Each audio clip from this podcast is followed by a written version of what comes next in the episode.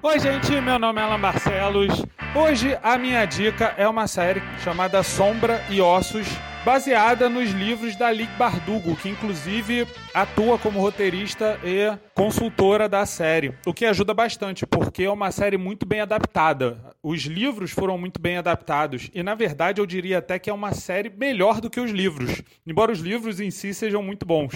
E a história ela é focada num mundo de fantasia fortemente inspirado pela cultura russa, basicamente a Rússia imperial. E esse mundo ele está em guerra e nele existem pessoas com poderes mágicos chamados grixas. E eles são às vezes muito temidos, às vezes são discriminados, mas eles fazem parte do exército desse reino principal chamado Ravika e eles são usados como poderosas armas.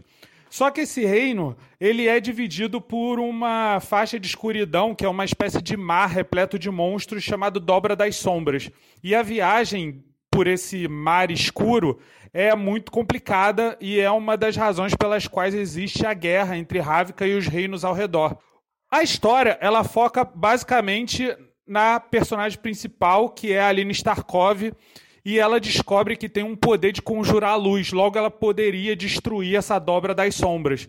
Por isso, ela começa a ser venerada, tá, tratada como uma santa e até perseguida por aqueles que são inimigos do reino e que não querem que ela destrua a dobra das sombras. É uma história que tem um certo teor político, especialmente em termos de política em épocas de guerra, mas ele também fala, ela também fala muito sobre discriminação, sobre outras questões envolvendo a, a clássica batalha sobre a luz e as sombras. E ao mesmo tempo, tem personagens que são muito bem construídos. Os efeitos visuais são muito bons, porque os poderes dos grixas são muito bem desenvolvidos, especialmente aqueles que usam poderes de fogo e disparam rajadas.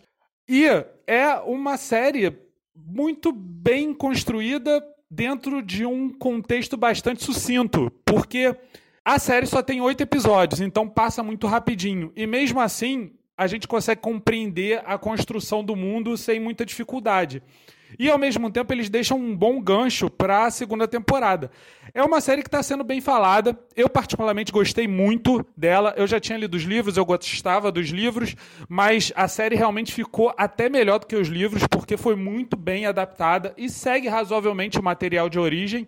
Por isso, eu recomendo. Está na Netflix, são só oito episódios, dá para ver rapidinho. Num final de semana você maratona.